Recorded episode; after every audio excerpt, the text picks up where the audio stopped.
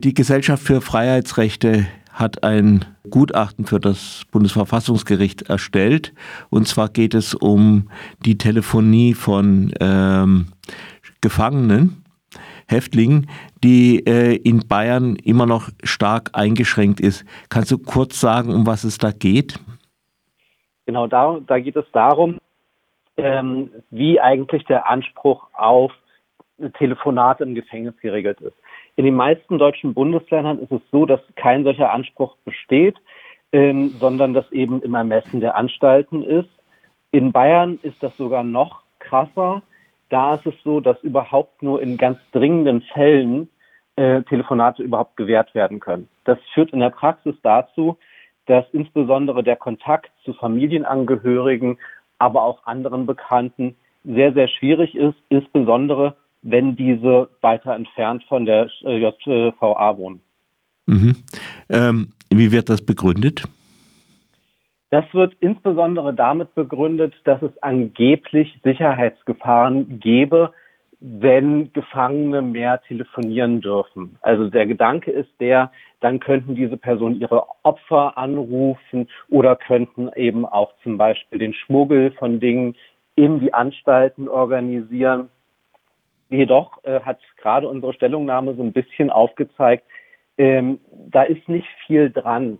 Das hat zwei Gründe. Der erste ist, ähm, dass Gefangene ähm, häufig, also insbesondere diejenigen, die so Schmuggel betreiben, häufig Zugriff haben auf eingeschmuggelte Handys und darüber das alles organisieren. Der zweite ist, dass, dass Gefangene ähm, häufig häufig in der Regel ist es ihm bewusst, wie ähm, was wie toll es ist, überhaupt dann Zugriff zum Telefon zu haben, das eben auf äh, Kontakt zur Familie gehalten werden kann. Und dann wird das selten missbraucht. Das zeigt insbesondere so der Vergleich zu den anderen Bundesländern, wo das eben viel, viel weitergehend gewährt wird. Und dort kommt es einfach nicht zu den Problemen, die in Bayern so befürchtet werden. Mhm. Ähm, nun gibt es ja äh, denke ich, bei äh, Untersuchungshäftlingen.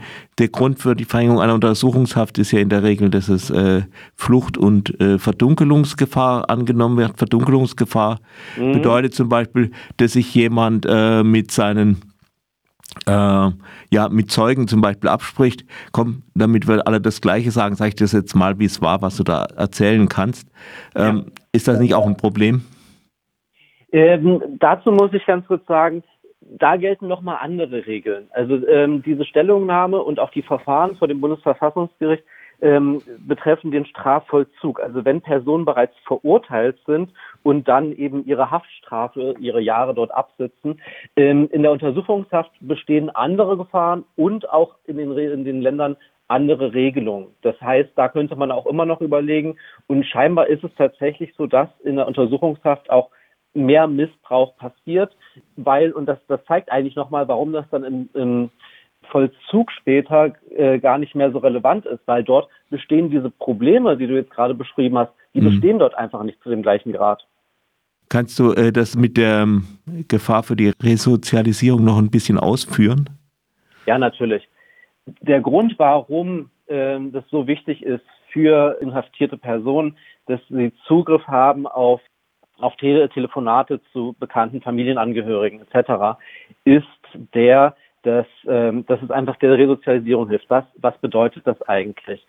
Studien zeigen immer wieder, dass wenn Inhaftierte Kontakt haben nach draußen, dass das ihnen hilft, dass das ihnen einfach vorspielt, wie ist es dann draußen, dass es mhm. ihnen sozusagen ein Ziel gibt. Und auch wenn sie dann später äh, entlassen werden, dass sie dann wieder ein Netz haben, in das, das sie auffängt, weil äh, man muss sich einfach überlegen, wenn man fünf Jahre plötzlich weg ist und man kommt zurück und niemand kennt einen mehr, niemand hat mehr Bezug zu einem, ja, was macht man denn dann überhaupt? Also ähm, diese, dieses Kontakt halten ist enorm wichtig.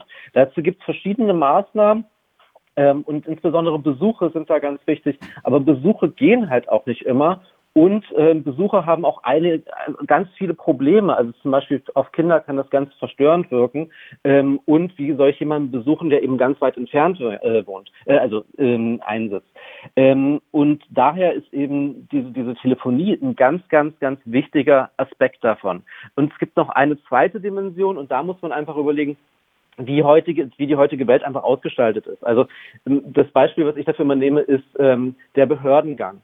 Wenn ich zur Behörde äh, gehen möchte, muss ich häufig im Internet ähm, einen Termin machen. Und wenn ich überhaupt wissen will, was ich an Unterlagen dann benötige, das steht auch alles heutzutage fast nur noch im Internet. Das heißt, ohne so Bezugspunkte zu, zu irgendwas, äh, zu, zu moderner Technologie, wird es immer weiter erschwert, ähm, überhaupt dann später wieder den, den Einstieg ins Leben zu bekommen.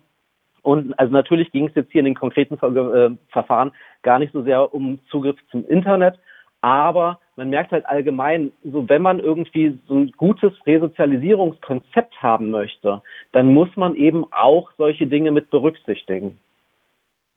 Was noch ganz wichtig ist, ist eben in dem konkreten Verfahren geht es nur um Bayern, aber auch in den anderen Bundesländern können, kann man noch einiges verbessern. Also zum einen hoffen wir, dass es irgendwann einen Anspruch der Strafgefangenen auf Telefonie gibt. Das gibt es zurzeit nur in Bremen und es ist sehr gut, dass es das dort gibt. Und ansonsten kann man eben auch andere Dinge noch verbessern, die ähm, in diesem Bereich dazu führen, dass die Resozialisierung weiter voranschreibt. Und das, das haben wir auch noch in unserer, in unserer Stellungnahme aufgenommen, aber das muss ich jetzt nicht im Einzelnen erzählen. Möchtest du noch speziell vielleicht was zu Baden-Württemberg sagen? In Baden-Württemberg äh, kann ich nur sagen, ähm, also auch, äh, auch bei Baden-Württemberg ist es so, dass äh, kein Anspruch auf Telefonie besteht und wir hoffen, dass sich das ändert. Ansonsten ist es aber natürlich gut, dass Baden-Württemberg äh, andere Regeln hat, also dass die Regeln dort nicht so streng sind wie in Bayern und dort eben es dann doch häufiger auch zu Telefonaten kommen kann. Und das zeigt sich einfach, wie wichtig das ist, damit den Leuten eine Perspektive rausgegeben wird aus dem, aus dem Strafvollzug.